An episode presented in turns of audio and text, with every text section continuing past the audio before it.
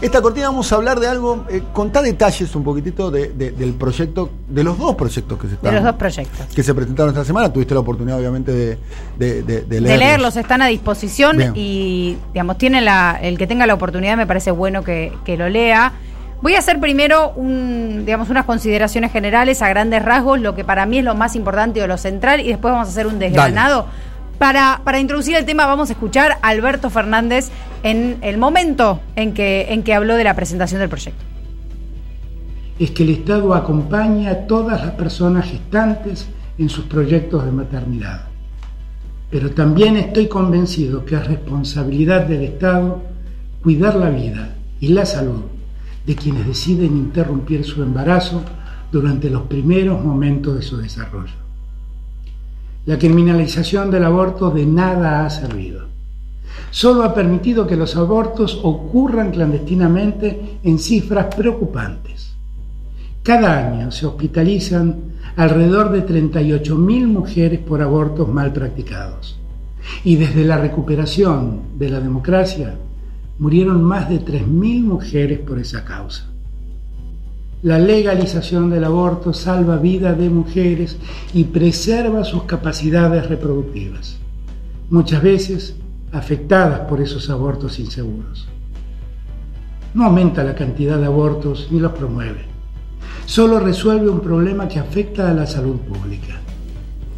Lo primero que hay que destacar entonces es que Alberto Fernández habla de salud pública, no habla de una discusión moral, ni religiosa, ni ideológica. Habla de salud pública, da los números concretos acerca de cuántas mujeres, bueno, por año 40.000 mujeres son hospitalizadas por interrumpir el embarazo de forma clandestina o insegura, lo cual ya te da un dato que corre la discusión de la cuestión moral, ¿no? Que muchos sectores lo utilizan para llevar agua hacia su molino. Por otro lado, algo muy importante es que habla de despenalización y legalización, las dos cosas al mismo tiempo. Despenalización porque se quita esa parte del Código Penal que lo que hacía era penalizar la acción de la mujer y legalización porque genera alrededor del aborto un sistema que acompaña a la mujer en su decisión, en la posdecisión, digamos, y pone el sistema público a disposición de, de- de esa decisión a tomar y del tratamiento posterior.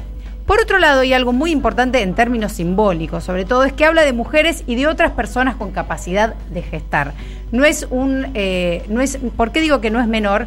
Porque retoma mucho de lo que plantea el proyecto, digamos, de la campaña del aborto y de lo que son los reclamos de las mujeres.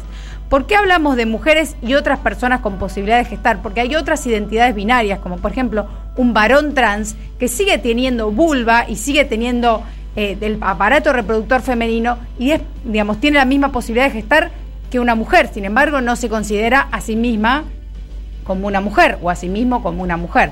Entonces, el proyecto retoma otro tipo de discusiones simbólicas que están formando par- parte de un, de un, digamos, un ecosistema simbólico diferente a lo que teníamos en otros, en otros momentos. Y esto habla también del respeto a lo que fue la campaña del aborto y a los movimientos feministas que son los que eh, despiertan estas discusiones.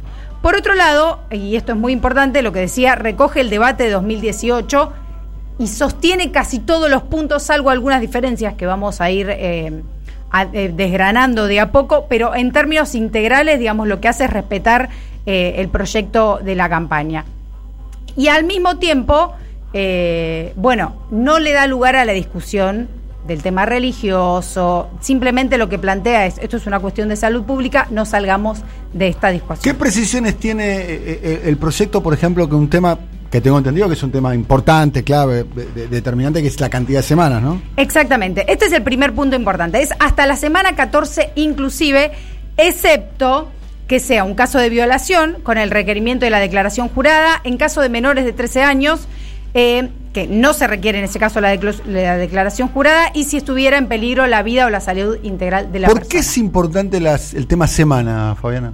Primero porque se pone en riesgo la vida de, de la mujer. No es lo mismo, digamos, eh, en términos de tamaño o en términos de, de cómo, cómo obstruye el sistema reproductor femenino un, un feto de 14 semanas que un, digamos, uno que, ya- que ya o sea, está en cuanto clase- menos semanas, menor es el riesgo. Exactamente, menor es el riesgo y al mismo tiempo tiene que ver con la introducción de una discusión que es cuando comienza, cuando comienza la vida. Pregunto, ¿lo- ¿los abortos son eh, eh, quirúrgicos o, son farmacológicos? Hay los dos tipos. Vos tenés quirúrgicos y farmacológicos y algo muy importante de este, de este proyecto es que presenta todas las opciones. De hecho, uno de los puntos centrales es el del acceso a la información, que cuando uno se acerca... Cuando hablamos de quirúrgico hablamos del que consideramos nosotros en nuestra cabeza el, el, aborto tradicional. Exacto, el aborto es una intervención, un anestesista... Eh, una intervención en, sí, una, intervención que probablemente es en el día. Bien, sí, ambulatorio. Ambulatoria, pero es quirúrgico. Bien, y eh, después eh, tenés el otro que es con misoprostol, que es el, digamos, el que no es quirúrgico, es el farmacológico, que uno lo puede hacer en su casa. ¿El, el, que es farmacológico se, se, puede hacer en cualquier periodo, cualquier momento del embarazo o tiene una prescripción determinada? Lo podés o sea, se puede hacer hasta más o menos este momento. Mm. Eh, por eso también te dan las opciones. Pero el, que es con misoprostol implica también un seguimiento post-aborto. Porque no, es tomar una pastilla no, después, es como... Después tenés que ir a hacer controles. Por eso muchas veces lo que pasa con las mujeres es que se hacen un aborto con misoprostol o un aborto eh, farmacológico, después van al control eh, y ahí es cuando surgen los problemas legales, porque se las acusa, no se les hace los controles necesarios, y muchas veces terminan con infecciones, por ejemplo, porque no se les hace el barrido de lo que queda, de lo que queda en el momento del aborto. Es por eso lo, lo importante y me parece lo más, lo central de este proyecto es que abarca todo el proceso y todo el acompañamiento eh, del sistema sanitario, desde el momento de tomar la decisión. Te tiro un penal, vos que sos arquera, eh, Juan del fútbol, eh, si, te, si te pregunto eh, en qué porcentaje hoy las interrupciones que se producen son quirúrgicas y cuántas farmacológicas? No está porque muchas son clandestinas y además no está el, dato de la compra del misoprostol.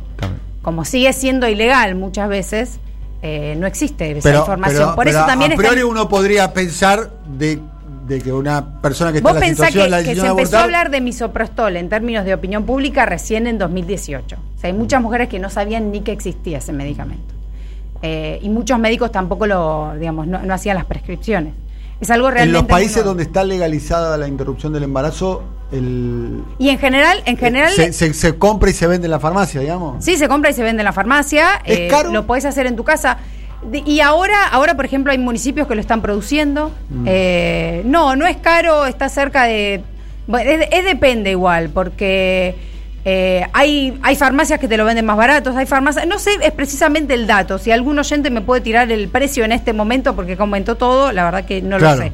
Eh, pero hasta el año pasado, dos mil pesos. Pero esto es importante ah, un poco porque uno pensaba, digamos, en la interrupción del embarazo y uno pensaba en una intervención, digamos. Eh, la, tendencia es que esto tiene un, más una eh, resolución de, carácter químico, digamos, ¿no? Mira, acá, estoy googleando. Entre 2015 y 2019 subió, por ejemplo, de 611 pesos a 8.400. Ah, es una cantidad de dinero muy importante, 8.000 pesos. Pero, por ejemplo, en otros lados, en otros lados está 3.000, 2.200. Es depende, por eso hay muchos municipios que lo están produciendo y también lo, entregan, lo entregan este, de forma, digamos, como parte del sistema sanitario. Yo creo que lo, importante de, del acceso a la información es que el personal de salud se mantenga desde la escucha activa y desde ofrecerle a la mujer que, va por esta opción toda la información disponible, no solamente digamos, de la opción del aborto, sino del seguimiento eh, y de lo que tiene que hacer en el post, digamos, en el post aborto.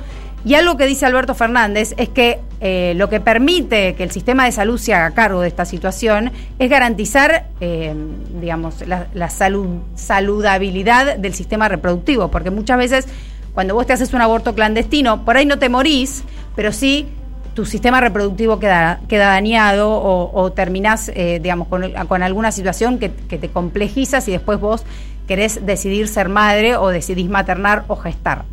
Otro punto, otro punto importante eh, es eh, la cuestión de, la edad. Los menores de edad, hasta 13 años de edad, tienen que ir con un consentimiento informado eh, o con el acompañamiento, digamos, de, de un progenitor o un representante legal. Entre los 13 y los 16 años se presume que cuenta con la aptitud y madurez suficiente para decidir la práctica. Entre los 13 y, los, 13 y los 16 años, y ya mayores de 16, digamos que eh, tienen plena capacidad. Bueno, pues si pueden votar, Eh, Imagínate si no van a poder decir sobre, sobre su propio cuerpo, ¿no? Completamente, completamente. Y además es como, digo, se plantea también desde el lugar de eh, una salud integral que implique una, digamos, que, la, que se cumpla la ESI previa, que haya un acompañamiento de la familia. ¿La ESI es? La Ley de, Educa- de Educación Sexual Integral, que en muchas provincias todavía no, no, se ha, no se ha implementado. Otro punto muy importante es que contempla la objeción de conciencia, que esto sí hizo una diferencia con lo que era el proyecto de la campaña del aborto. Es decir, que eh, ¿Qué es la objeción de conciencia? cuando el profesional, por una cuestión. El médico, la médica. Exacto, el médico que tiene que llevar a cabo el La enfermera, procedimiento el enfermero. decide no hacerlo.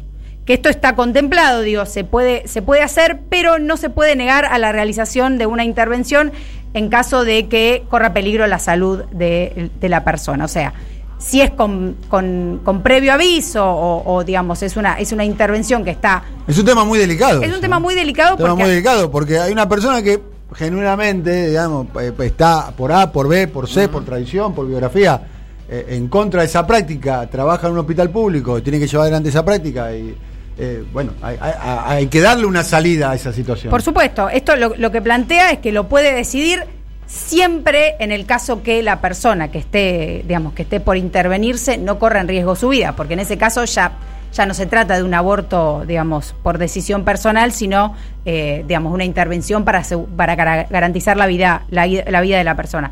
En Tengo- ese caso, tengo no puede decidir. que tengo entendido que además está obligado a buscar la derivación. Decir, Claro, en caso, en caso Que que, no es que diga la- que no, le tiene que dar una solución. Claro, que eh, no es que el- la paciente tiene que salir a buscar un médico que lo reemplace, sino que el Este propio médico está, obligado a. Lo primero que plantea es que, es que profesional. nadie del sistema sanitario, del sistema de salud, se puede lavar las manos. Exacto. Ni abandonar a una persona gestante que decide abortar. Hay que acompañarla, darle la información y en caso de no poder, una- digamos, un médico individual o un profesional que decida no acompañar a ese paciente, derivarlo y darle las, las opciones, las opciones pertinentes. Otro, otra cuestión muy importante es la cobertura de salud, digamos. El aborto queda incluido en el plan médico obligatorio de todas las prepagas y obras sociales, eh, digamos, en el Programa Nacional de Garantía de Calidad de la Atención Médica. Por lo tanto, está completamente cubierto por, por, por el Estado, que es algo importante porque justamente el aborto muchas veces afecta, o el aborto clandestino afecta a los sectores más populares, que son los que no pueden acceder a pagar un aborto clandestino bien hecho en una clínica privada o con un profesional privado. Me agrega acá Vero Rosales, que está escuchando el programa, dice, se permite a nivel individual, pero hay obligación de garantizar las prácticas, creo que lo dijiste, ¿no? Claro. Sin dilaciones. Si vos no lo haces, tenés que de- derivarlo y, Sí. digamos, y, y garantizar que suceda. Y se penaliza quien dilatare injustificadamente u obstu, obstacularis, Obstaculice. Sí. Obstruyera, pone más fácil. obstruyera la práctica en contravención a la ley. Es el artículo número 10. De, de Sí, tres meses habido- a un año de prisión y el doble de inhabilitación profesional. Ha habido muchos caso casos que- donde, donde se resolvió así, dilatando, obligaron a niñas a Sí, a, ser a- madres. a pasar, a pasar la, la semana 14 de gestación Claro. y directamente después ya no se puede, Simplemente no no se puede haciendo realizar nada. la práctica. Ujú. Exactamente. El caso de la despenalización, que es lo que planteaba Adri, eh, que es como una forma de, digamos, no caer en la discusión de la despenalización completa, eh, va por, por dos, dos canales. Con respecto a los profesionales, se sanciona al que cause un aborto sin el, sin el consentimiento de la persona gestante. Y por otro lado, también se sancionará a los funcionarios, profesionales de la salud, médicos, que obstaculicen un aborto voluntario, con una pena entonces de tres meses a un año de prisión y la inhabilitación por el doble de tiempo, inhabilitación profesional por el doble de tiempo de la condena.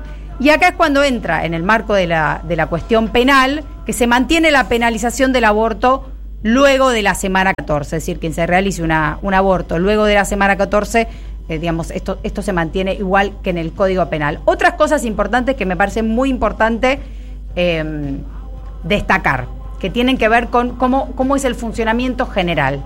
El proyecto reafirma la obligación del Estado, de las provincias, de la ciudad y los municipios de implementar el- la ley 26.150, que es la ley de educación sexual integral. Es decir, el aborto está en el marco de un programa muchísimo más amplio que prevé que no tengas que llegar a esa circunstancia. No es que el aborto aparece como una solución milagrosa. Digamos, lo que te plantea es, te vamos a brindar todas las condiciones para que el aborto sea una circunstancia eh, eventual que, a la que tengas que acudir. Partamos de que eh, yo la verdad no me realicé un aborto, afortunadamente, pero tengo amigas que lo han hecho. No es una situación que nadie quisiera pasar No, claro. en términos corporales, emocionales, eh, físicos, incluso burocráticos. eh, la verdad es que el que piensa que hacerse un aborto es una elección eh, personal maravillosa está, digamos, eh, probablemente no tenga vientre, pero al mismo tiempo tampoco está pensando en, en- en las circunstancias en general. Entonces, lo que prevé este proyecto es que se establezcan políticas activas para la promoción de la información y que uno, en caso de llegar al aborto, lo haga en las mejores condiciones posibles. Por otro lado, ordena a los ministerios de salud a realizar capacitaciones para el personal de salud de, sobre la ley. Y para cerrar, ¿qué es el Plan Mil Días? ¿Qué es el lado B? Bueno, es una iniciativa que se presenta con el proyecto de interrupción voluntaria del embarazo que acompaña a la maternidad de los, de los, digamos, durante el embarazo y los primeros tres años de vida del recién nacido. Es un proyecto que Alberto Fernández, eh, digamos, utilizó como modelo el de, el de San Juan, eh, un proyecto que se implementó, eh, que se llama Mis Primeros Mil Días, en 2016, bajo el gobierno de, de Uñac. Funcionó muy bien, las estadísticas son geniales. Y el, que, el programa lo que aborda es la salud, la nutrición, la salud mental, la vincularidad, el hábitat y la comunidad de la madre o la persona gestante y les hijes. Esto lo que provoca, por ejemplo, es que eh, te eduquen sobre la alimentación, sobre la nutrición, sobre los, los peligros de las enfermedades durante el embarazo y el posembarazo, eh, y que, sobre todo, que ninguna mujer sienta que eh, es una opción abortar si no tiene los recursos, porque se van a establecer además eh, la entrega parece, de alimentos. En mi la- opinión, yo lo veo de lo, lo que yo observo de este proyecto, que me parece una interesa- muy interesante iniciativa de Alberto Fernández, es que si se plantea que eh, las condiciones de las eh, mujeres eh, pobres que tienen que interrumpir el embarazo, que eh, si el problema es la pobreza o el acceso a los derechos, que pueden acceder a eso.